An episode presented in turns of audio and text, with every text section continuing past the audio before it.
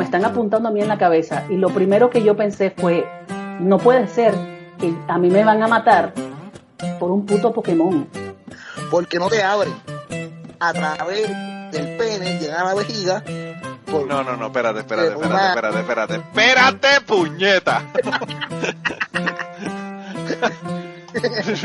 no me jodas.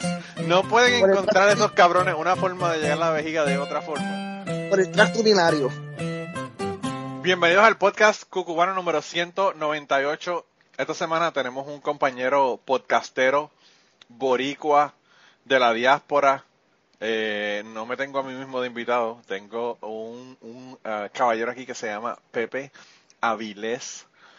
Y él tiene un podcast del que nos va a hablar en el día de hoy, que se llama como uno, un dulce que a mí me gustaba mucho y que yo creo que ya no hacen en Puerto Rico. Pepe, eh, eh ¿Tirijala los hacen en Puerto Rico o, todavía ya eso ya no se encuentra? Yo estaba tratando de buscar el, el dulce y no lo, no lo llegué a conseguir, pero sí escuché que unos dicen que no, no, ya no se consiguen, pero me han dicho que sí se, se consiguen en otros lados, así que no, todavía no, no puedo confirmar pero ah, he, escuchado de ambas partes. deberías, de, abrir un Patreon y de regalo cuando la gente se, se mete a Patreon le mandas un tirijada. ah, man, hermano, ¿cómo tú estás, loco? Con este calor cabrón que está haciendo en Estados Unidos. Sí, Nacho, estamos bien, estamos bien aquí con, con que se me está dañando el aire en el carro y estamos en pleno verano, papá. Para que, estoy aquí sudando la gota gorda y este es bien incómodo, pero pues nada, seguimos adelante. Sí, verdad, bueno, eso no, le queda más remedio a uno, ¿verdad? Siempre las cosas se dañan en el momento más inapropiado, realmente. pero bueno. Así que cuando más lo necesita, ahí es que, ahí es que todo está. Aquí nosotros tuvimos un problema en la planta donde yo trabajo y, y obviamente, ¿cuándo fue que se jodió? El 4 de julio, hermano, el 4 de julio. La ventaja, la ventaja del 4 de julio es que la gente que, tuvieron que llamar para, para trabajar, para arreglar el problema que hubo, pues le pagaban doble tiempo y medio, entonces pues nadie se quejó. Todo el mundo vino contento, con una sonrisa, tú sabes. Pero, pero sí, sí, van esa es la ley de Murphy, está brutal. Mira, hermano, entonces tú estás en Marieta, ¿no? Estoy en Atlanta, eso así, Marieta. Es un, es un condado, Marieta, pero es Atlanta, sí. Eso es 20 minutos de Atlanta, 15 minutos en carro, si no hay, si no hay tráfico. Sí. Tú sabes que, tú sabes que yo, esa es mi, esa es mi stomping grounds. Yo he corrido Marieta, lo conozco como la palma de mi mano. ¿De verdad? ¿Tú estás por acá? Yo, loco, mi tía, mi tía vive en Marieta toda su vida. Murió hace tres años atrás dos años atrás, pero toda su vida. Ella vivió casi 60 años allá. Y cada vez que yo iba, jangueaba por ahí por Marieta. Marieta tiene el pueblo más lindo y los restaurantes más cabrones, típicos, con unas casas brutales, coloniales. Mano, cosa cabrona. Eso, eso sí que histórica, tú sabes, tú ves la historia en las calles y es bien bonito. Es como que me acuerda mucho también al viejo San Juan, tú sabes, que tú ves las calles, tú ves la historia en las paredes y todo, eso es tan nítido, a mí me encantan esas cosas así. Estas casas típicas que tienen estos balcones bien hermosos con, con la, con el, con el porch swing y toda la pendejada en columnas al frente, eh, todas esas casas, en Marieta, todas las casas, ¿verdad? Las originales del pueblo original son así. Y es hermoso y tiene una, una, una, una cocina cabrona, o sea, ahí, ahí hay unos restaurantes buenísimos. Mi tía lo que pasó fue que ella vivió en Marieta originalmente y cuando, cuando, esto fue como en los últimos, qué sé yo, te diría que 12, 15 años, cuando ya Atlanta eh, se comió a Marieta, porque Marieta antes era, ¿verdad?, un suburbio fuera de, de Atlanta, pero Atlanta siguió creciendo y creciendo y creciendo hasta que cubrió, cubrió todo lo que había alrededor, ¿verdad? Pues ella lo que hizo fue que se movió un poquito más arriba y se mudó a Kennesaw, que te queda ahí al lado también. Exacto. Y hay un pan. Y entonces ella vive ahí en la, en la salida 200, ¿qué? 83, 285, por ahí, no me acuerdo. Pero el caso fue que, y mi primo, mi primo ahí, este, él es juez en Palatine County. El primer, el, by the way, el primer juez eh, hispano del Tribunal Supremo del Estado de Georgia. Ya para allá, wow. brutal. Así que si tienes algún problema legal, tú me llamas y yo te resuelvo. Pero déjame, déjame tomar nota. Si sale un chat de Telegram o algo, algo ahí que haya. No, no, ya Telegram yo no lo uso. Yo empecé a usarlo por, por, por el grupo de podcast y ya como que no me atrevo, tengo que... Te da miedo, te da miedo, te da miedo. No, no, chacho.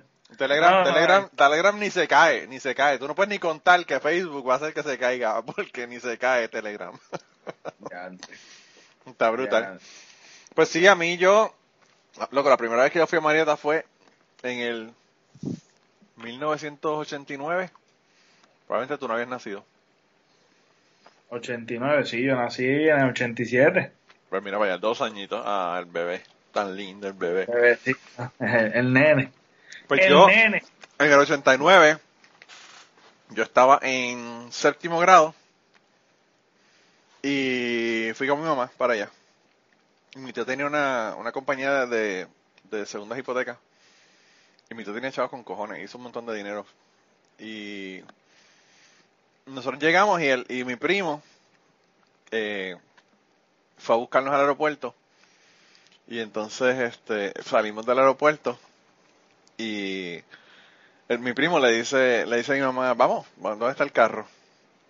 Y él le dice, no, vamos a esperar aquí porque, dame un segundo, tengo, tengo que llamar a alguien, dame un segundo. Y entonces hizo una llamada, cabrón, y se paró al frente de nosotros una fucking eh, limosina. Y salió el tipo, nos abrió la puerta y era para nosotros, el cabrón tío de nosotros. Mandó una fucking limosina a buscarnos cuando nosotros fuimos de viaje para allá la primera vez.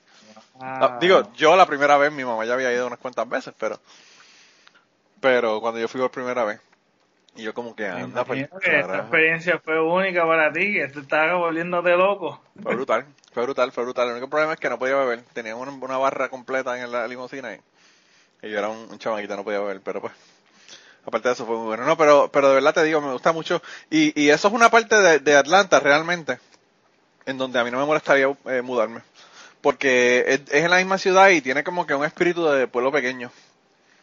Ajá. Que es lo que a mí me gusta, es lo que me gusta. Eh, me gusta que hay muchos campitos alrededor, mucho, tú sabes, vegetación, aunque como tú dices, ha crecido mucho y hay mucho dealer, este, hay mucho, tú sabes, mucha deforestación, pero se mantiene, se mantiene, tú sabes, estamos cerca de Kennesaw también es otra área bien nítida, que hay mucho, mucho arbusto y eso a mí me encanta, mano. tú sabes, a mí me gusta el hiking Sí. y acá tú puedas irte y veas esos campitos, esos ríos, los puentecitos, las cosas rústicas que tú ves y la historia, es algo como que, eh, pues no sé, un plus, eh, verdad Sí. que es nítido. Sí, está brutal, realmente está brutal. Y, y Atlanta tiene, o sea, Georgia en general tiene una- unas áreas bien cabronas porque hay un pueblito en el norte que se llama Dalónega. Yo no sé si tú has ido, No. pero si tú quieres ir a las montañas y treparte en una montaña y ver siete estados, date una vuelta por Dalónega. Es como a dos, tres horas. No, Dalónega, Dalónega es en, eh, sigue siendo en, en, en Georgia, Georgia. todavía, pero es en las Apalaches. Y, y tú puedes ver, mano, as far as you can see. Eso es, Yo creo que, Brutal, yo creo que, brutal. yo no sé si yo he, no sé si es en ese mismo lugar, pero yo, yo una vez fui a un sitio similar y a mí me dijeron eso, como que mira, ahí tú ves, este, ves aquí está Georgia, aquí está Tennessee, y ve, y, y tiene como algo impre- impregnado como que te dice los estados que están. Que sí, hay una parte, sí, hay una parte que tienen un letrero y entonces en ese letrero tienen como un hueco y en, en los huecos te dicen esto, esta parte, tienen como un acrílico marcado, esto es Tennessee, esto es no, South Carolina, esto es North Carolina, esto. Eh, brutal. Sí, Yo está no-. Es hacia el este, hacia el este de Chattanooga. Si sabes dónde es Chattanooga, es hacia, hacia, hacia el este. Eh, Sí, y de hecho, aquí se filman, aquí es como que el segundo Hollywood. sí, en Georgia se filman cosas. muchas series Sí. y películas que, que también hay muchos puntos que, como Stranger Things, este, eh, Bueno, eh, Walking- eh, The Walking Dead se filma allá también. también, este, y ahí... ¿Tú sabes qué película, tú sabes qué película se filmó en, en, en Georgia? ¿Qué, qué película? Quizás no sabes ni cuál es. Eh, se llama Deliverance. Deliverance, no, no, no sé cuál es. es de unos tipos ahí que, que se pierden en un río. Ellos van, ellos van a un río ahí y había un montón de super, super, super rednecks in the middle of nowhere, ¿verdad? Y entonces ellos iban a hacer como que whitewater rafting. Y se metieron por ahí y empezaron unos tipos ahí, los violaron, le estaban disparando con flechas, una cosa, una cosa bien cabrona. Y lo, y lo filmaron ahí en, en, En Georgia. en Georgia, sí. Y entonces eh, hay un comediante que se llama Jeff Foxworthy, que es de allá de, de Georgia, que él dice Mm. que cuando hicieron los Juegos Olímpicos en el 96, de, que los hicieron en Atlanta, pues él, él dice que que las, las competencias que eran de whitewater rafting y eso las tuvieron que hacer en otro lugar porque si las hacían en Georgia no sobrevivían los lo, lo- lo- la gente que estaban por ahí haciendo white- whitewater rafting porque si unos tipos que eran super tough verdad no pudieron salir de esa de esa de ese río imagínate un, un francés en pantaloneta And you know, they hadn't even thought about it, but the river they're doing the kayak racing on is the same river they filmed Deliverance at. That ought to add a whole degree of difficulty, shouldn't it? Because if Ned Beatty couldn't make it down that thing, a Frenchman in a pair of bicycle pants ain't got a chance.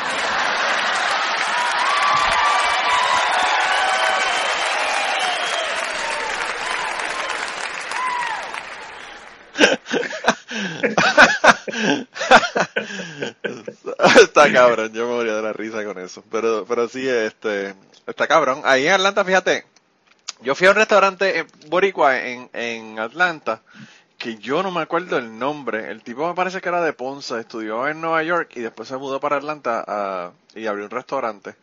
Y el concepto era como tapas como las que hacen en España, pero era con comida boricua, o sea, eran, eran sorullitos, eran este, todo ese tipo de cosas, finger food, ¿verdad? Que tú comes en Puerto Rico, carne frita. Ajá.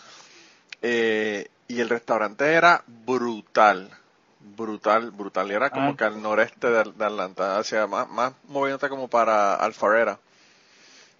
Alfareta. Eh, Contra que si te acuerdas el nombre me lo tiras porque Te lo voy a tirar, te lo voy a tirar. El tipo era súper, súper cool. Había una, una señora que era amiga de mi tía, que, Ajá. Que lo conocía el, el chef. Conocía, o sea, ella no, no era que lo conocía de antes, sino que iba tanto al lugar que conocía al chef y hablaba con el chef. Y, y fuimos a ese restaurante. Si lo consigo, si consigo el nombre, te, te digo cuál es. Porque de verdad que, mano, me encantó, me encantó la, la comida. Porque era, era comida boricua, pero acá era como que un concepto diferente, ¿verdad? sí, exacto. sí, sí. No es tú comerte, qué sé yo, carne guisada, arroz con arroz, habichuela, whatever. Era, era como que... hace falta. sí. También hace falta eso acá. Ah, no, imagínate. Aquí- y, y, ahora no, ahora ha- había habido más gente. Cuando mi tía se mudó hace 60 años no había nadie prácticamente.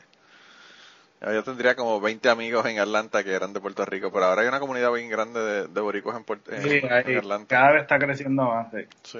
Lo más que en Atlanta son mexicanos, pero eso es en todo, yo creo que en todas las ciudades, porque en Nashville es igual.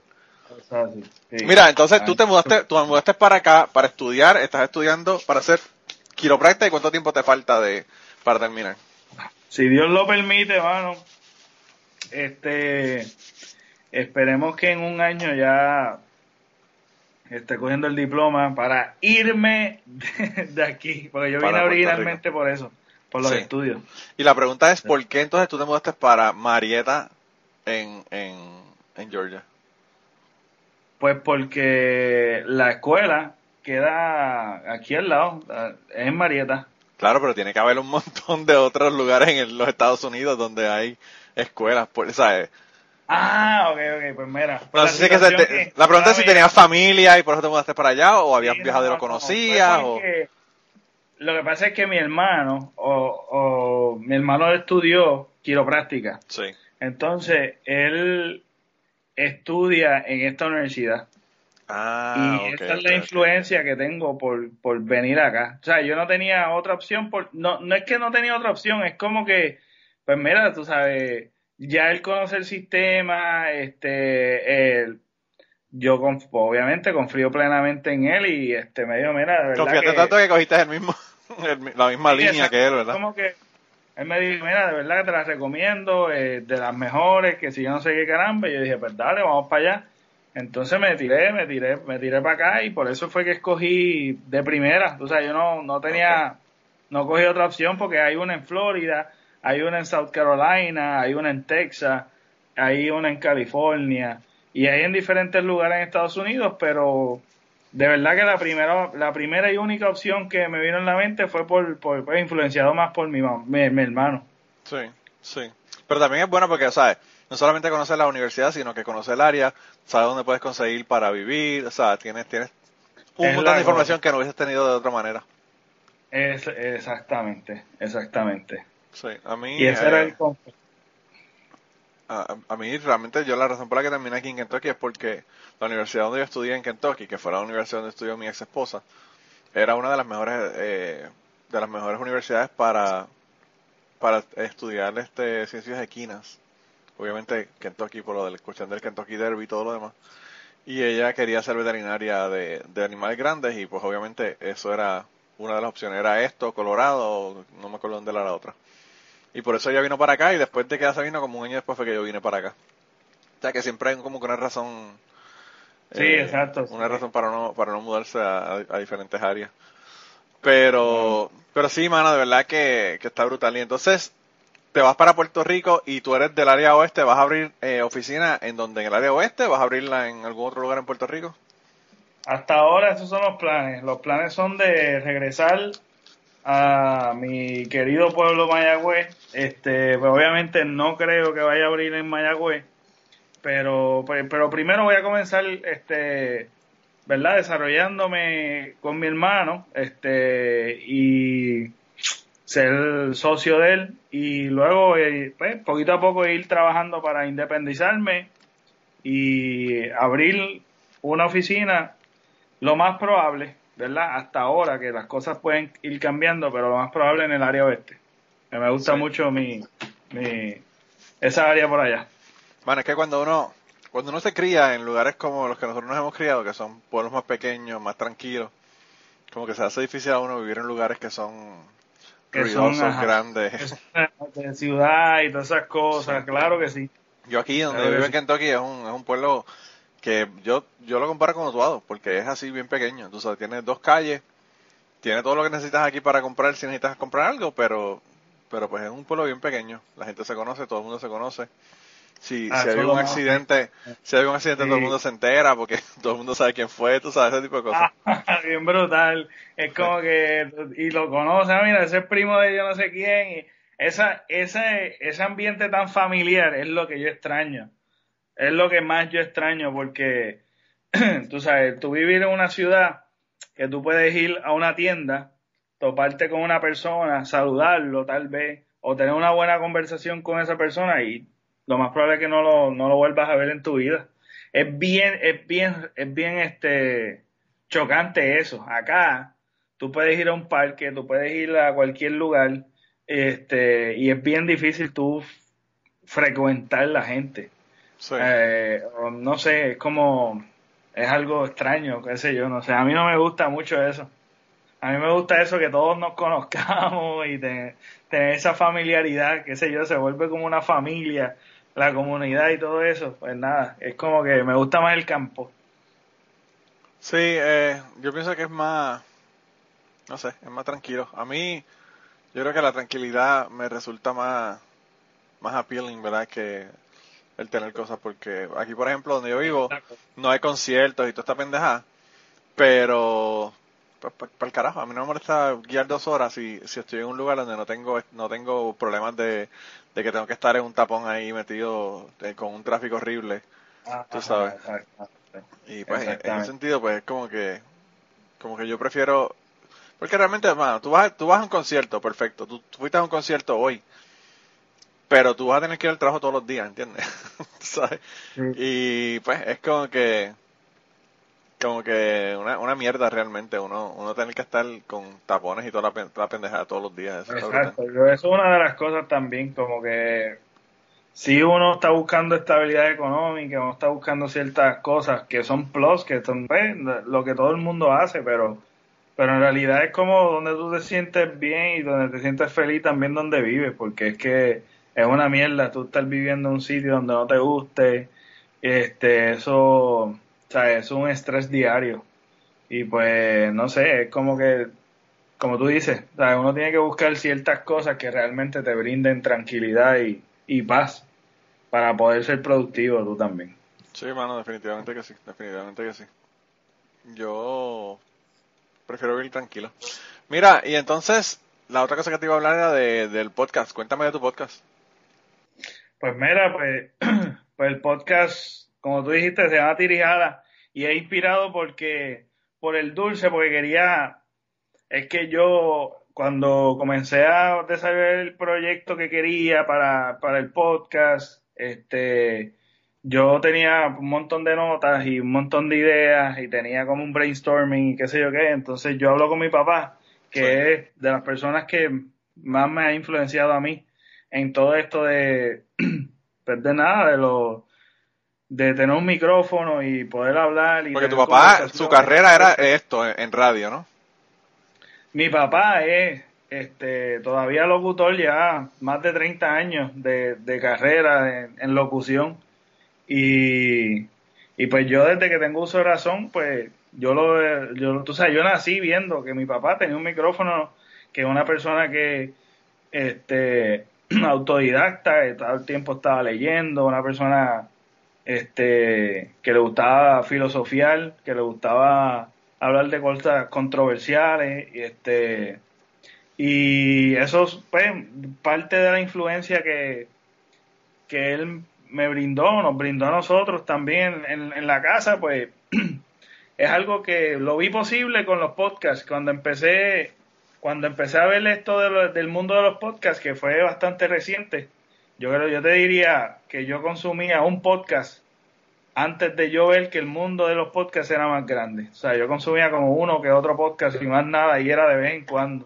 Y yo no sabía que, que la comunidad de puertorriqueños tenía habían tantos puertorriqueños haciendo podcast, que eso fue otra historia, pero hablando del, del podcast, pues así fue que surgió que tenía influencia así de mi papá, tenía esta idea, me siento con mi papá y le digo, mira, esto es lo que yo quiero.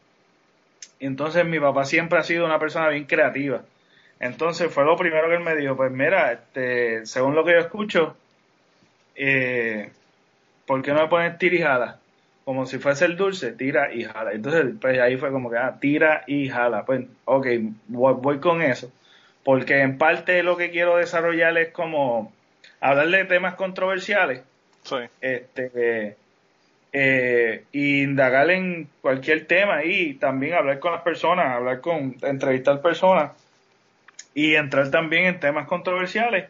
Este, temas eh, controversiales como como eh, la religión, como After María, como política, lo que es la política, lo que es este tabúes que, que tenemos como sociedad, ¿sabes? Ah, hablar del tema de la sexualidad es un tema controversial dentro de la familia, eh, todo tipo de tema controversial, tú sabes, que, que, lo que haga es poner a pensar a la gente, tú sabes, y eso es lo, lo malo de que como existen estos tabúes y estas controversias y hay mucha gente este ya tiende a no tocar esos temas por el, la sencilla razón de que lo cogemos personal, nos entramos, faltamos el respeto por opinar distinto, este, ese ambiente como que hostil y el ambiente que nosotros vivimos hoy día, de cualquier cosa se ofende la gente y la, la falta de respeto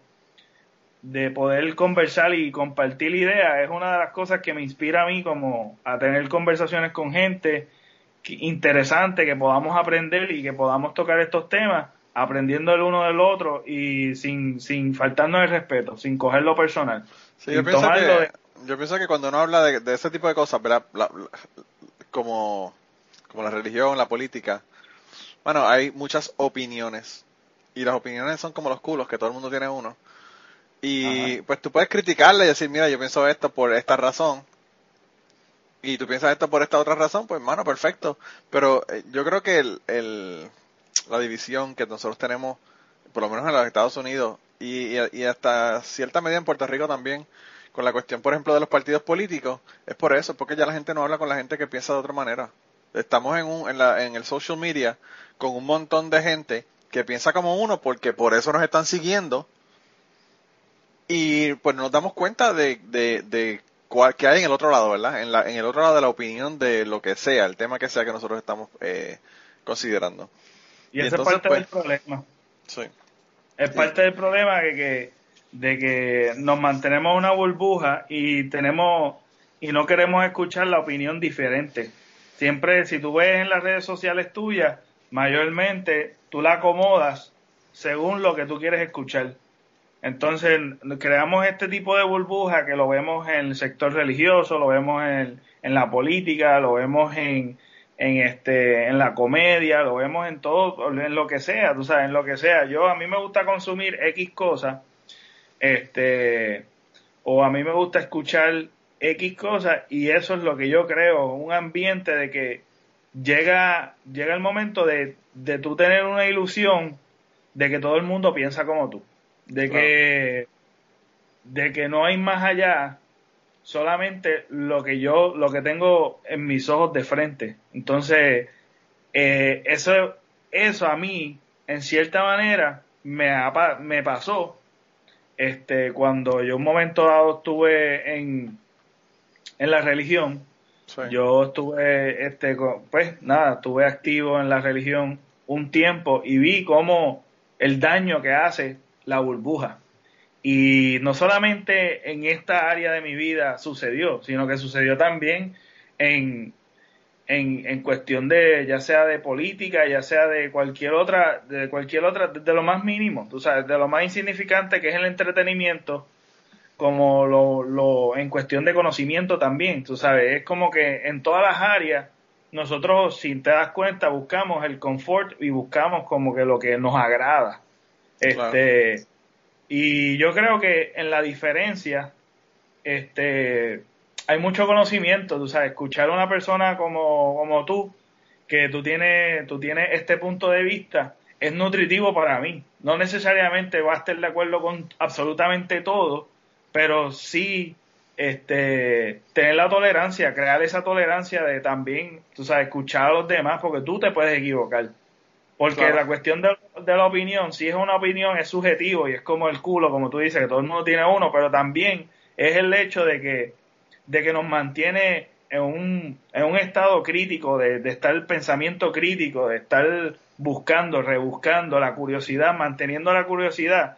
Y yo creo que podemos, este, podemos vivir en un mundo que podamos ser diferentes y que nos una a otra cosa, porque también es otra, sea, lo que estamos viviendo como país, este, evidentemente, eh, nos está uniendo el amor a nuestra patria, ¿sabes? Y el amor al prójimo y el amor a, los demás, yo creo que no, nos puede unir más y dejar las diferencias estas diferencias estúpidas que realmente da lástima porque no, nos matamos los unos con los otros por simplemente pensar distinto. Y yo creo que eso es equivocado porque desde el matrimonio hasta a nivel social vamos a tener diferencias siempre lo que nos debe unir tiene que ser otra cosa. Y para mí, una de las cosas que nos puede unir siempre es el amor, porque desde, desde el matrimonio hasta como comunidad y como sociedad y como país debe unirnos cosas que realmente son del derecho humano de vivir en paz, en tranquilidad, en amor, en armonía,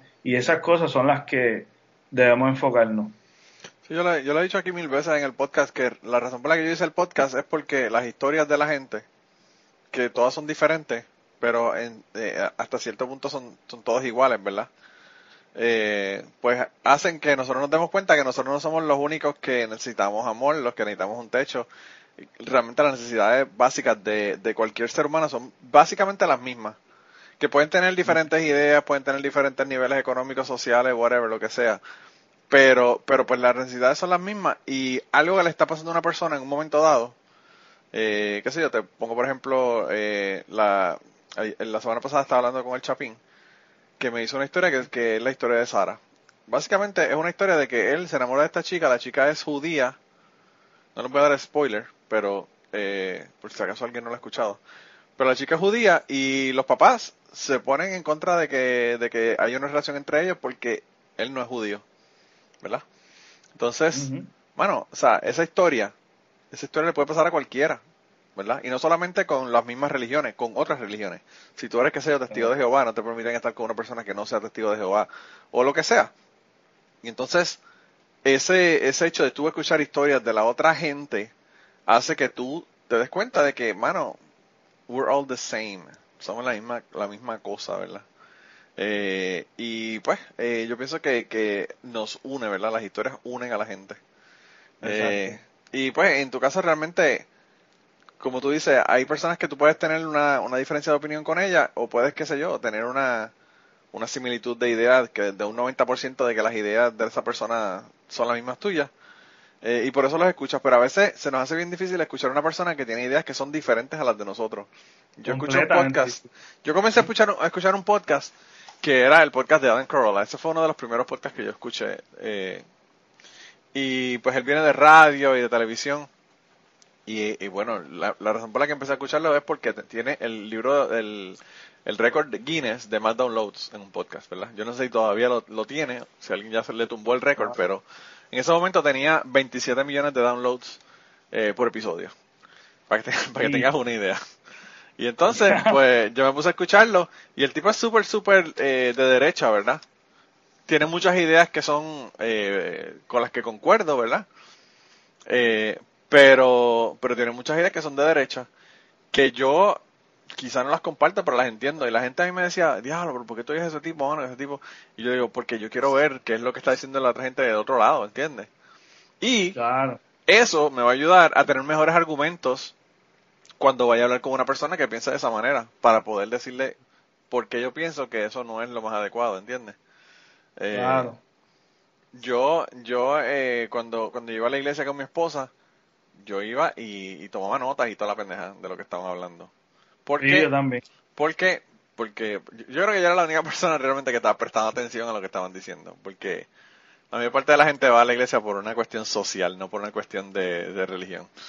Pero, pero pues yo le prestaba atención y después yo a veces le comentaba a, a, mi esposa, ¿verdad? Decía, no, porque tal y tal cosa que dijeron. Ah, no, yo no, realmente yo no sé, como que, porque ella estaba pendiente de hablando con la, con la abuela o pendiente de los nenes o whatever.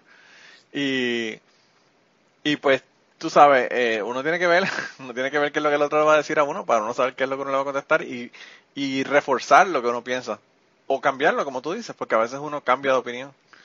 Eh, no, es que nosotros estamos en un proceso de evolución también que constantemente estamos cambiando y eso es y eso es parte de vivir. tú no, tú jamás y nunca vas a tener un estado mental o una opinión que va a ser un estándar para el resto de tu vida. Es bien difícil, tú sabes. Hay muchas etapas que nosotros cruzamos este, en nuestra vida, experiencias que nos hacen cambiar. Este, hay muchas cosas que realmente nos hacen cambiar como ser humano. Eso no, eso no es malo contrario. O sea, yo creo que nosotros somos la única máquina que por más información que tú le metas, más rápido, más rápido piensa, más, más conocimiento trae, más espacio tienes para crecer y para, para evolucionar como persona. No, no es como la computadora que normalmente tú le metes más información y más lenta es. O sea, nosotros somos bien diferentes, eh, somos al revés. Y, y parte de, y parte del peligro que yo veo en no escuchar opiniones distintas y estudiar y leer, leer fuera de lo que tú también lees normalmente, tú sabes, atrévete, atrévete a, experimentar cosas distintas, porque eso de atreverse, tú sabes, eso es eso es súper buenísimo para ti y y que amplía y, el peligro social que nosotros tenemos mayormente es la ignorancia, mano. Nosotros somos bien cómodos en mantenernos en la ignorancia. Ah, porque, ah, tú sabes, uno de los argumentos que yo estaba hablando era como que, ah, pues, pues la cosa es así, es pues porque sí, o no, o esos son demonios, o ah, no, es porque yo no sé qué caramba. O sea, nos mantenemos en una burbuja de ignorancia y no queremos ir más allá por miedo a qué. ¿Sabes? Si tú eres un ser pensante, inteligente, ¿sabes? ¿Por qué no puedes ir más allá? ¿Sabes? Y eso como que me choca mucho de muchas personas que se mantienen como que conforme, con lo único que saben. Y tenemos, y no sé, tenemos un privilegio, mano, que es poder pensar y poder este, escuchar e inspirarnos de otras personas. Por eso es que también en mi podcast como tal, pues yo me gusta escuchar gente. Tú sabes, una de las cosas que a mí me encanta de, de las películas que son verídicas de las series que son de, de historia real, este, documentales, entrevistas, escuchar y ver la entrevista. De las cosas es que, o tú puedes aprender tanto y también a la misma vez inspirarte a decir contra. Mira, en esto yo estoy fallando, en esto estoy haciéndolo bien, me gusta esto, mira, tú sabes, te, te da una perspectiva distinta. Como te está saliendo fuera de confort, como está saliendo o te está sacando fuera de una idea que tal vez te estaba manteniendo eh, encerrado en lo mismo, como que te, te, te, saca de tu silla y tú, tú sabes, quieres hacer algo distinto. O sea, eh, luchas por lo tuyo. No, no, no, nos apoyamos el uno con el otro. ¿sabes? Porque una de las cosas es como que mucha gente ve las cosas basadas por el lente de la envidia. ¿Sabes? Si Manolo Mato está triunfando bien brutal, porque yo tengo que envidiar eso. Contrario, eso me inspira a mí. ¿Sabes? Verlo de una manera distinta, contra, qué bueno, vamos a seguir apoyándolo. ¿Sabes? Esas cosas son como que. Son cosas, hay que tener una humildad, mano, para, para, para todas estas cosas que pues, nos suceden alrededor, que realmente es bueno para ti. Y pues, qué bueno que nosotros tenemos un micrófono y tenemos una plataforma que lo puede escuchar quien quiera, quien sea, y, el mayor logro o el objetivo es como que aprendan por lo menos algo, ¿entiendes? Me imagino, me imagino que, tu papá quizás hasta resentido se sentía de, tan fácil que a ti se te hizo tener una, un, medio para él, para hablar cuando él tuvo que ir a la radio y, realmente trabajar, ¿verdad? Para, para poder estar en la radio. Ahora la cosa es tan fácil, mano. Ahora tú coges un micrófono y lo grabas y that's it. Eso, y ahí lo tienes, tú sabes, en todos lados. Eh, Así mismo, hermano. Eh, Eso está... De verdad que, que, que es increíble, es increíble la facilidad con lo que tú puedes, con la que tú puedes hacer esto. Eh, a veces la gente no se da cuenta de lo, de lo fácil que es, pero pues eh, me imagino que por eso que también hay, qué sé yo, más de 300 personas en, en, Puerto Rico que hacen podcast. Porque, pues, bueno, como te digo, coger un micrófono y, hablar. Eh, y entonces, tú eh, estuviste durante María en, Puerto Rico. Estábamos hablando antes de, comenzar en, de, María y, y eh, no sé si estabas en Puerto Rico o estabas acá ya. Pues no, yo, yo estaba acá, yo estaba acá. Para eso yo estaba acá. O sea, que, estabas como, todos nosotros, acá pero con la mente allá. es la cosa. Y entonces la cuestión es que sucedió en el mismo mes que yo cumplí, que esa, ese, ese día, ese mes, fue tan difícil para mí, porque yo no sabía de mi familia, es como todos los que vivimos acá, que en las redes sociales había mucha información falsa y más del área oeste que no se sabía nada. O sea, se, supo primero de, de, la metropolitana. Sí, yo soy de Utuado, era en el mismo caso con Utuado. Y papá, tú sabes, vivir acá, estar con la mente allá, un estrés, una ansiedad bien brutal. Este, entonces, escuchando información falsa, papá, es lo peor. Sí, es horrible. De verdad que es terrible. Digo, no, no, es tan malo como no tener agua y comida, ¿verdad? Pero. Exacto. Pero dentro, dentro de estar fuera, ¿verdad? Eh, eh, hermano, una incertidumbre tan cabrona. Yo hablaba con Maicia durante ese, durante ese proceso. Que, by the way, eh, vi que tuviste a Maicia y Maicia te tuvo en su, en su podcast. Eh, saludos a Maicia, ¿verdad? Eh, y yo hablaba con ella y, y, ella decía como que, ¿sabes algo? Y yo, no sé nada. Y, y, ella me decía, yo tampoco sé nada, está cabrón. Y como que, tú sabes, por lo menos eh, teníamos el apoyo de la gente que estaban acá, ¿verdad? Que podíamos hablar con ellos y apoyarnos. Pero, bueno, esa, esa incertidumbre de uno no saber está demasiado cabrona.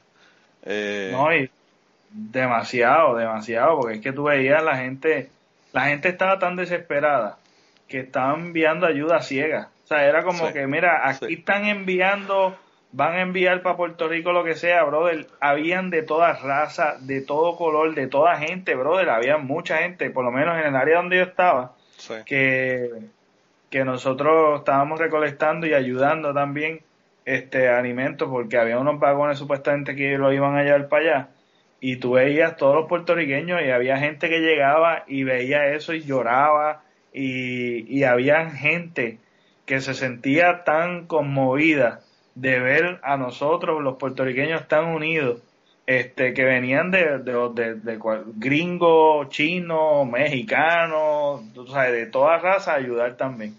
Sí. qué brutal. Qué brutal. Aquí no, aquí realmente como no hay ninguna, prácticamente ninguna comunidad de Puerto Rico, eh, yo cometí el error de decirle a la gente que si querían hacer donaciones que lo hicieran a Unidos por Puerto Rico. Ahora me di cuenta de que eso fue un error garrafal. luego, del, luego del chat de Telegram. Pero bueno, eso son pajitas que le caen a la leche realmente. Eh, pues no sé, yo, yo, a mí, yo pienso que María, María no solamente cambió a la gente en Puerto Rico, sino cambió a la gente acá también. Eh, y, y, yo no sé, a veces nosotros, yo he escuchado muchísimo, yo llevo acá desde el 2002, o sea que yo he estado por años y años y años escuchando a la gente diciendo, no, que si la diáspora, que siempre criticando, que si hablando mierda, que si... Pero, mano, si no, si no fuera por la diáspora realmente, eh, las cosas hubiesen sido bien jodidas en, en, en Puerto Rico porque, mano, la ayuda realmente todavía no, no llega la ayuda. Ellos aprobaron creo que 19 millones o algo así y solamente han llegado a 11 de, de ayuda de, los Estados Unidos. Eran 19 mil millones. Sí. Algo así. Bueno, no sé, verdad, mira, verdad, pichea, yo no sé ni cuánto era. Yo sé que era un montón de dinero, sí. Sí, pero el caso es que, que no lo han dado. El caso, realmente lo importante del, del, caso es que no han dado ese dinero para Puerto Rico. Y entonces, eh, bueno, el caso es que, que, que mucha de la ayuda que llegó, llegó directamente. Y llegó directamente a los familiares de la gente que estaban acá en, en Estados Unidos. Tú sabes. Sí. Y, y pues, mano, realmente eso, eso también son estrategias, ¿verdad? Para dividir a la gente. Decirte, no, pero es que ellos están allá y tú estás acá. Como si eso realmente afectara las cosas, tú sabes.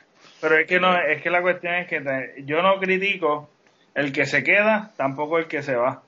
Y todos tenemos una función porque al fin y al cabo somos una nación, independientemente vivamos en Puerto Rico no.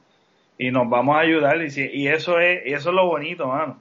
Lo bonito de y, tú, y tú sabes, siempre que tú tengas familia, hay gente que tú quieres en ese país, aunque no estés allá, vas a estar allá en tu mente, ¿entiendes? Y vas a ayudar. Eso no hay, eso no hay, no hay nada más.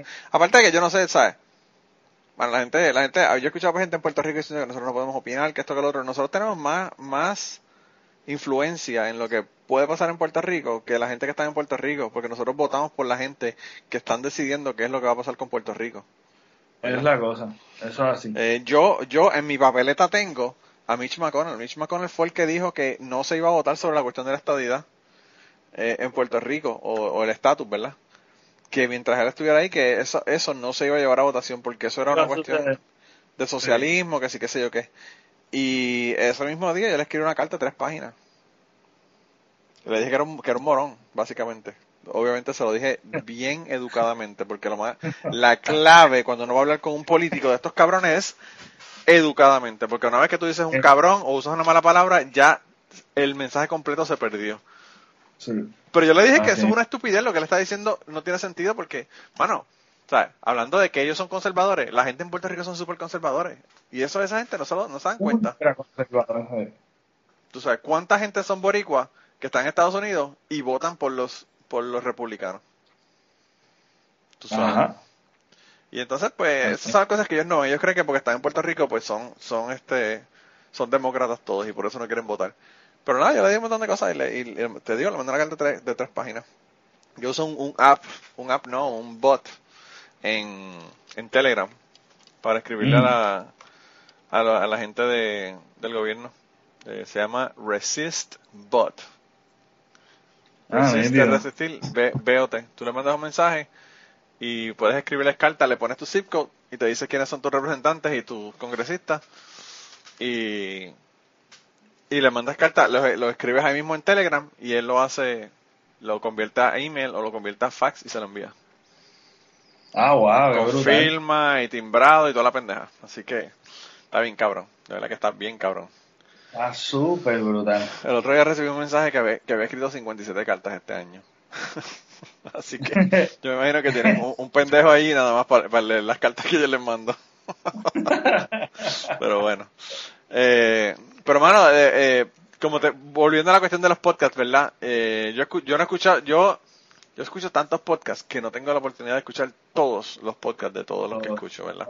Pero he escuchado mm. un montón de los tuyos y uno de los que me gustó más por, por la cuestión del tema que, que realmente es un tema que me apasiona, fue, fueron los temas que, tienen varios, tienen dos o tres, de los de la religión, pero la, eh, específicamente el de la toxicidad del fanatismo religioso, realmente me, me, me gustó muchísimo el, el, lo que dijiste en ese podcast, porque pues hay, hay religiones y hay religiosos y hay religiones y religiosos que son tóxicos. Eh, y no es lo mismo, ¿verdad? No, no es, no, una cosa, no todos son tóxicos, ¿verdad? Eh, Hay unos que son más tóxicos que otros. Pero, pero me pareció, me pareció súper interesante el tema porque, pues, bueno, yo tengo un podcast de, sobre ateísmo desde hace, qué sé yo, casi 10 años. Y, y, es un tema que yo hablo todo el tiempo y las cosas que tú mencionas son las cosas que yo, que yo hablo o que hablaba en el otro podcast todo el tiempo. Eh, de, de, ¿Tú eras de qué religión cuando, cuando estabas yendo a la religión?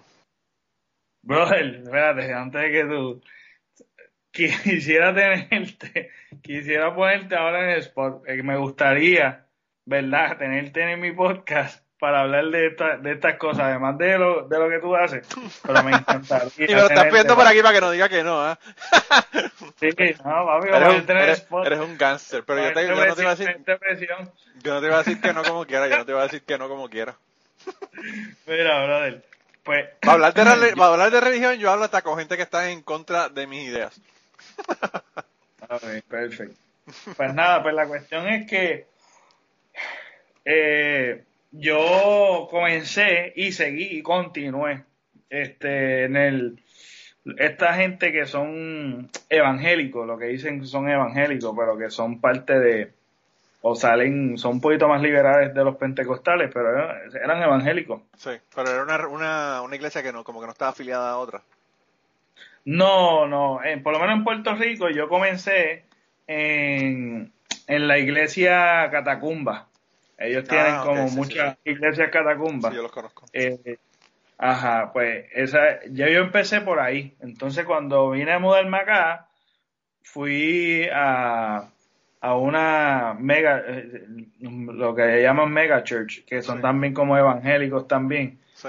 Estuve en mega church acá, este, y después de eso, pues me mudé para uno local que son puertorriqueños, que son también evangélicos, pero ellos, ellos como que tenían como cositas un poquito más pronunciadas de pentecostales. Pero pues más o menos esa línea, como que esos evangélicos que que para la gente que no conoce eso, ¿verdad? Es como, no sé, este, lo, lo, que le dicen, lo, pues son, son, más liberales, son más liberales que los pentecostales, o sea, las mujeres ponen pantalones y eso, no hay tantas restricciones, pero sí también hay su, hay sus cositas, o sea, hay su, hay su código. pero sí son... ¿Y por qué, por qué entonces como que tuviste esa como que decepción o esa ese cambio de idea sobre, sobre la religión? Pues, pues la religión lo que pasa es que yo, yo tuve varias etapas. Yo cuando comencé... La pregunta es, ¿tú desde, desde, que eras pequeño estás en la religión o entraste luego? No, no, no, no. Yo me crié, yo me crié este, sin religión alguna. Tú sabes, en casa no íbamos nunca. Yo fui a la iglesia y las veces que yo fui, recuerdo bien que fui yo voluntariamente como que porque había muchos nenes en el barrio y había una iglesia católica. Había muchos nenes en el barrio que, que eso, es un peligro, hermano. es un peligro. hablaban de Dios y yo me asustaba. O sea, sinceramente, yo cuando era niño, hablaban de Dios, que si de demonios y cosas, y, como que esas cositas como que me asustaban. Y yo tenía curiosidad. Y yo fui a una misa y yo no sabía ni lo que estaban hablando y ya dejé de ir. Pero después más adelante, este cuando ya yo tenía, este, cuando yo estaba en la universidad, como al segundo o tercer año de universidad, este, había un par de personas que yo trabajaban conmigo o estudiaban conmigo que me invitaban y me invitaban. Entonces yo dije, pues mira, voy a ir una vez. Voy a ir, estaba saliendo, estaba saliendo con una muchacha, este, y y ella también me invitó y como que habían tantas invitaciones abiertas que yo dije, pues mira, vamos a ir, que se chave. Este, yo fui, me gustó, pero yo no sabía ni cómo hablar, ni cómo expresarme, yo no sabía nada, yo todo era nuevo para mí. O sea, yo sí sabía que hablaban de Jesús y, y mi papá decía de la religión, de lo malo que es la religión, etcétera, etcétera, y de familiares y de personas y personas que decían que era bueno, que era malo, pero yo tuve esa experiencia, yo fui, en un momento dado fui y me gustó y seguí yendo y de momento empezó como un, yo digo que esa etapa fue como el éxtasis. Yo estaba en un éxtasis de aprender, aprender, aprender, aprender como tú. O sea, que tenía mi libreta, me gustaba como apuntar las cosas, eh, leerlas, buscar más allá, porque cuando a mí me gusta algo, yo tiendo a ser así. O sea, cuando yo veo una película que me impactó, que me gustó mucho, yo busco quién es el director y la historia, si es verdad, ver las, ver las entrevistas, o sea, indago más, voy, más allá. Entonces, eso me pasó a mí. Yo estaba en ese éxtasis bien brutal y después, después de, después que yo quemé eso, que fueron, fue un tiempo, ¿verdad? Bastante prolongado. Después de eso fue como que la etapa, como si fuese un niño. O sea, la etapa ahora de preguntar, como que, ah, mira, ¿y esto? ¿Por qué no se hace así? Y, pues, si esto, o sea, esto me contradice lo que yo estoy leyendo, lo que yo leí, lo que y empecé como a indagar más. Yo trabajé cerca de pastores y trabajé bien de cerca de gente y de líderes que todo el mundo respetaba un montón y yo como que me iba más allá. Y yo veía como, como ellos lo único que leían y lo único que estudiaban era la Biblia y más nada. Ellos estaban como una burbuja. Entonces eso como que empezó a decepcionar. Yo decía, oye, pero este fulano de tal, este, eh, ¿qué tú lees? fuera de la Biblia y cosas cristianas, pues mm, más nada. Y tú sabes, y, y cuando empecé a ver errores que, o cosas que realmente me fueron como, fueron minando y poniendo mucha duda en mí, yo decía, pero, pero no se supone que nosotros sepamos, no se supone que nosotros estudiemos, no se supone que nosotros estemos en la calle. Y me empecé a cuestionar muchas cosas, como que mira, tú sabes, hay muchos necesitados, hay mucha gente y nosotros estamos en la iglesia, se endeudan más en la iglesia, tú sabes, y los feligreses tienen que mantener las deudas de las iglesias. Y yo comencé a ver un montón de fallas que realmente el sistema religioso como que se aleja cada vez más de la realidad del pueblo. ¿Sabes? ¿Por qué no estamos involucrados en las calles? ¿Por qué no estamos involucrados en la política? ¿Por qué no estamos involucrados en la ciencia? ¿Por qué no estamos involucrados en tantas cosas? Y todo el mundo tiene que ser pastor, todo el mundo tiene que ser este, este líder religioso y yo no sé qué caramba. Entonces yo vi como que el sistema, el sistema mismo como que no me cuadraba con, con lo que realmente este amor que tenemos por la gente, por el necesitado. Y poquito a poco fui cuestionándome muchas cosas y yo decía, este, esto tiene que haber algo más allá. Este, y esto no puede ser. Entonces vi mucha hipocresía, viví muchas cosas difíciles y muchas cosas bien bonitas, aprendí muchas cosas buenas y tuve que desechar muchas cosas que realmente no están bien. Y así pues, fue una transición eh, de poco en poco, tú sabes, de poco en poco y hasta que yo llegué a la conclusión de que, mira, tú sabes, esto no, no, no sé, no es para mí. Y ahí fue que yo hice la transición y, y con todo eso, pues, pues nada, como que hay muchas cosas que yo aprendí gracias a esa etapa de mi vida que yo las practico porque me gusta, tú sabes, me gusta ayudar eh, a los demás, me gusta este, tú sabes, la envidia, tú sabes, yo sé que, que eso es algo que, que mata a mucha gente, este, aprendí mucho, muchas cosas, qué sé yo, muchos valores, tú sabes, la honestidad, el ser transparente, este, muchas cosas que pues cargo con ellas por, por gracias a, a que en ese momento dado pues aprendí, ¿entiendes? Aprendí un montón de cosas. Te digo, sinceramente, yo puedo hablar de la toxicidad, como estaba hablando en ese momento dado, pero tú sabes, hay muchas cosas buenas que yo pude, que yo pude aprender, este, eh, no necesariamente porque me lo enseñaron tal cual es, sino que pues como yo vi mucha hipocresía, este, pues de las cosas malas que uno también experimenta y de las cosas buenas, pues uno saca mucha enseñanza. Hay mucha envidia. Y hay mucha gente, y hay mucha gente que son eh, buenas personas, ¿entiendes? No, claro. tú puedes tener una iglesia donde el, donde el pastor sea un hijo puta y lo que esté sacando dinero y robándole el dinero a la gente, y el 90% de las personas que están ahí son gente buena.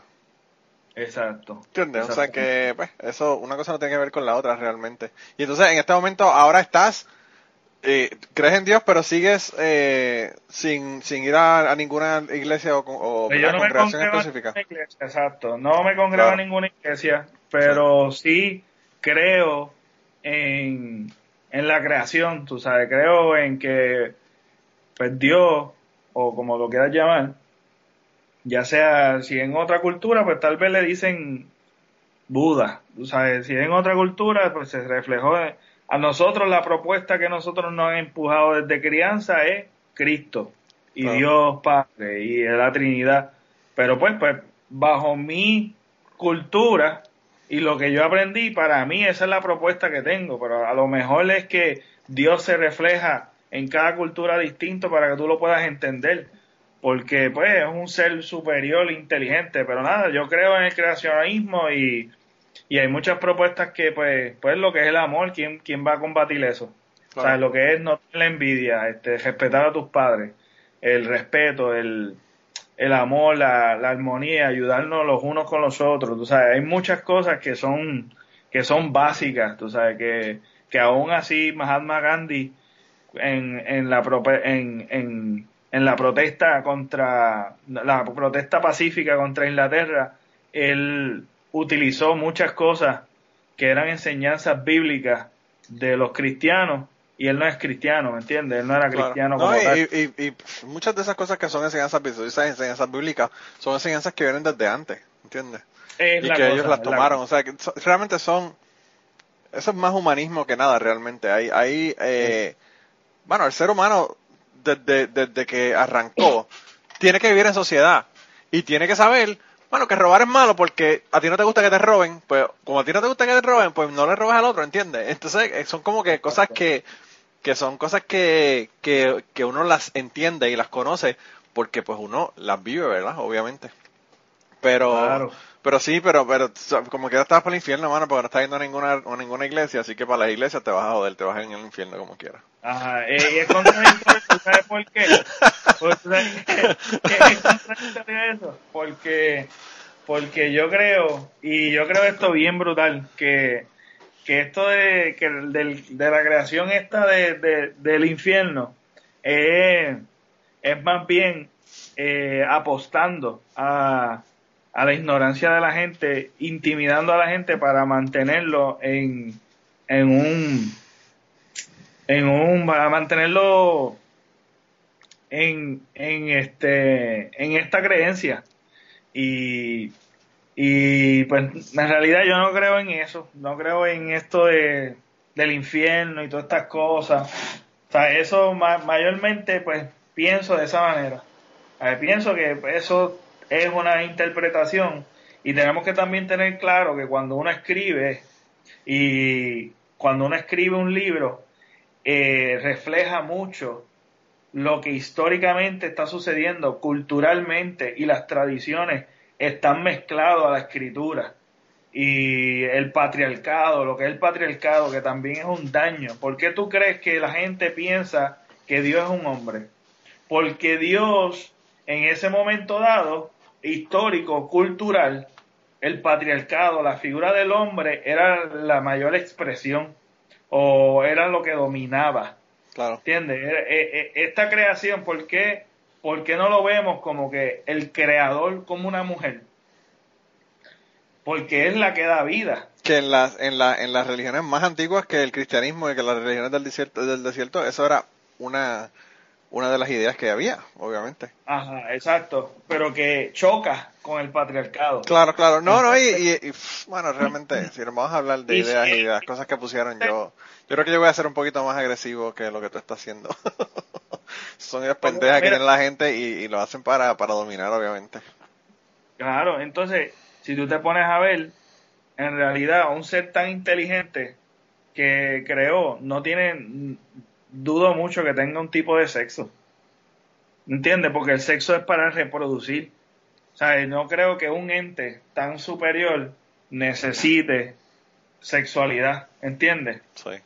Mayormente estamos viendo las cosas y eso, eso es del daño, ese es el daño porque nosotros estamos tratando de interpretar algo tan fuera de nuestras manos que lo achicamos y los encogemos en un, en un escrito que le decimos que mira, eso eventual, eso en efecto lo dijo Dios. Cuando, cuando desde un comienzo es una inspiración y es alterado por la cultura, la historia y la persona que lo está escribiendo. Claro. Yo, yo creo que yo soy más de la idea, eh, yo soy ateo, ¿verdad? Pero yo soy más de la idea de que tiene Greg Proops, un comediante de los Estados Unidos, que dice que él cree que, que si Dios existe tiene que ser una, una filipina lesbiana. Esa es su idea de quién, de quién es Dios. eso es lo que él dice, eso es lo que él dice. Tiene que ser, definitivamente tiene que ser una, una lesbiana filipina. Pero mira, hermano, ya, ya estamos casi llegando a la hora. Yo no quiero seguir hablando de religión porque si me vas a invitar a tu podcast a hablar de religión, pues creo que creo que nos podemos nos podemos sacar chispas allá. Este es más que, este más que el preview, el preview de qué es lo que va a pasar allá cuando hablemos allá en el tuyo. Exacto. No, pero que al principio, antes de grabar el podcast, estábamos hablando de política. Sí. Eh, son cosas que pican. Por eso es que a mí me gusta hablar de las cosas controversiales porque pues, pues, nada, por eso mismo, porque es que son cosas que podemos, podemos seguir y profundizar y poder hablar de hechos y, de opiniones y de, todo. Claro, es que me gusta. Bueno, y cuando hablemos en, tu podcast, este, te voy a retar con la idea de Dios y si existe o no existe, pero eso lo vamos allá. Eso lo vamos allá. Dale. Mira, hermanita, entonces, eh, cuéntale a la gente, dile cómo te consiguen, cómo consiguen tu podcast eh, y todos esos detalles entonces.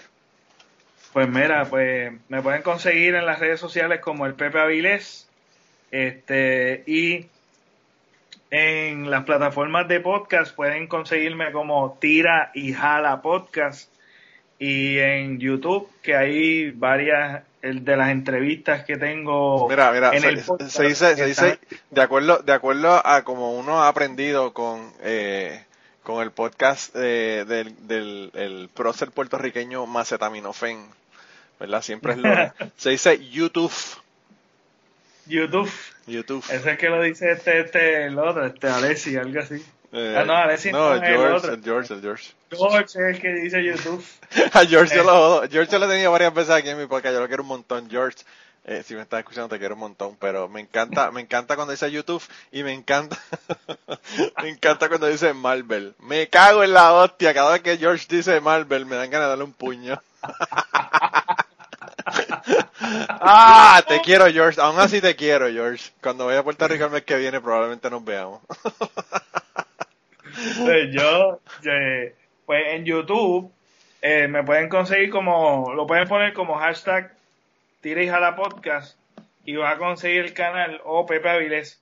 La verdad es que yo no sé si, porque Pepe Avilés como que al principio salen como unos merengueros y unas cositas. No, lo que tienen que poner es, si ustedes ponen, si ustedes ponen tira y jala con J podcast, el primer, la primera cosa que le va a salir es Audio Boom.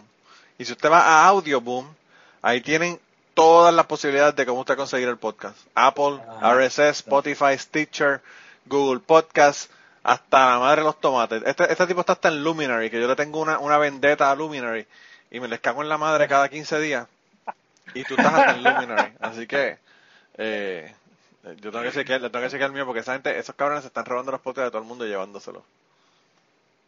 Eh, tengo que chequear a ver si los míos están ahí, esos cabrones. ahí en confianza y pueden y pueden escuchar ahí lo que tenemos y, lo que va a venir con y cagarse en la madre cuando tenga un tema ahí controversial o algo de política o de religión y usted este quiere decirle que se va a ir al infierno porque no va a la iglesia, pues, pues dígaselo. Allá van y le comentan.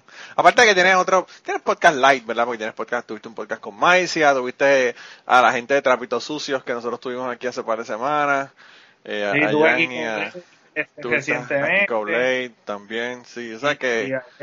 he tenido un par de gente, tengo un par de gente y hay par, hay, hay par también pautado, lo que pasa es que eh, mayormente espero a eh, pero ah, hay algunos invitados que tengo ya, que tengo confirmado, pero quiero que sean en persona.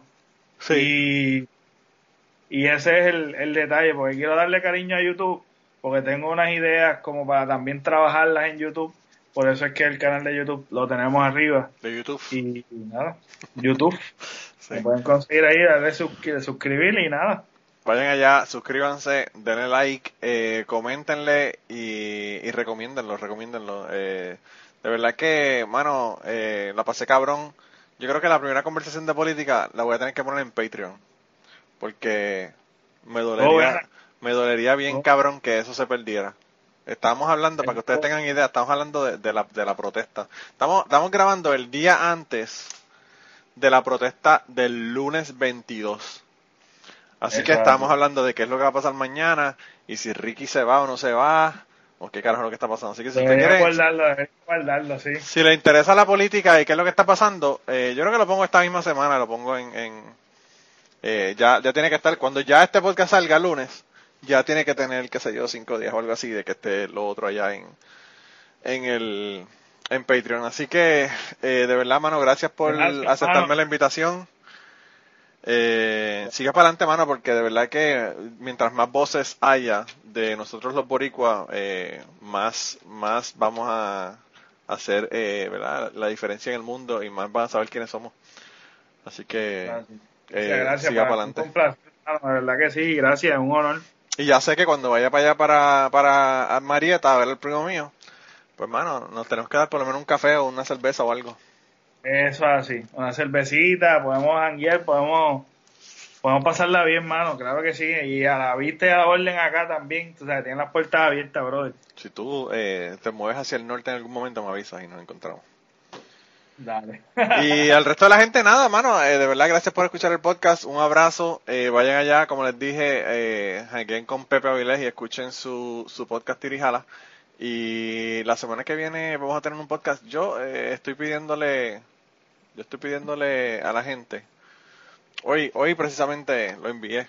Eh, yo no sé, yo no sé si debo estar pidiendo esto porque me parece que es un poco tarde. Si la gente me han enviado, si ya me han enviado de más, ¿verdad? Porque a veces la gente, yo tengo que hacer dos podcasts cuando pido cosas. Pero yo eh, voy a hacer un episodio que se va a titular El único recuerdo. Y el tema de ese podcast eh, va a ser eh, básicamente la pregunta, eh, si solo pudieses quedarte con un solo recuerdo de tu vida, ¿cuál sería? Eh, y nada, le estoy pidiendo a la gente que me manden voice messages con, con ¿verdad? ¿Cuál, ¿Cuál sería el único recuerdo que se quedarían y, y por qué? Y que me cuenten eso. Así que si tienen alguno y me lo quieren enviar, eh, probablemente hoy es lunes, probablemente tengan como cuatro días para enviarme esto. Así que eh, póngase, póngase en la bola. Y nada, nos vemos la semana que viene, gente. Se cuidan un montón. Y antes de terminar esta semana, queremos darle las gracias a las personas que nos han ayudado con el podcast. Raúl Arnaiz nos hizo el logo y a Raúl eh, sus trabajos los consiguen en homedecomic.com. Así que dense la vuelta por allá y chequen los trabajos de, de Raúl que están brutales. Y la canción del podcast la canta Maida Belén con Rafi Lina en la guitarra y Kike Domenech en el 4. Y eh, queremos dar las gracias también a ellos por haber permitido que nosotros usáramos la canción para el podcast. Si te gusta el podcast y quieres apoyarnos en el podcast, puedes ir a la página de Patreon de nosotros, que es patreon.com slash cucubano y ahí puedes hacer aportaciones para el podcast y además de las personas que aporten eh, ahí para el podcast, le vamos a tener material adicional que no va a estar incluido en el podcast dentro de la página de Patreon. Así que dense la vuelta por allá y chequenlo.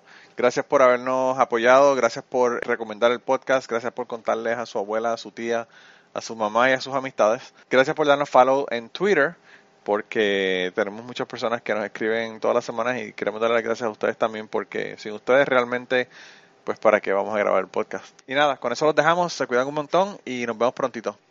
Despídete, Pepe, no, no, no, no me dejes así, está hablando solo. Nos vemos, gente. Hasta la próxima. Gracias, Manolo. Esto lo voy a poner al final, te lo voy a poner al final, después de, después de los créditos finales. ah, está brutal. Pues sí, hermano, de verdad que está cabrón, está cabrón. La religión es una mierda. Eh,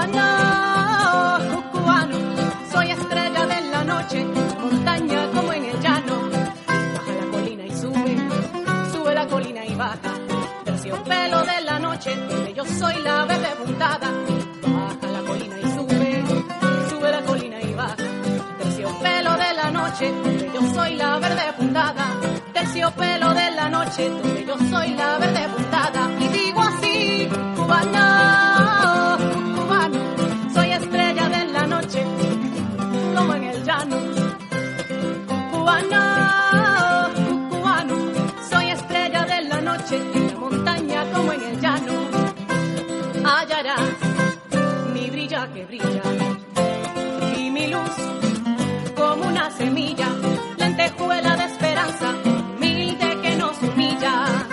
Y notarás que rompo la noche. Donde voy, soy luz que te asombra.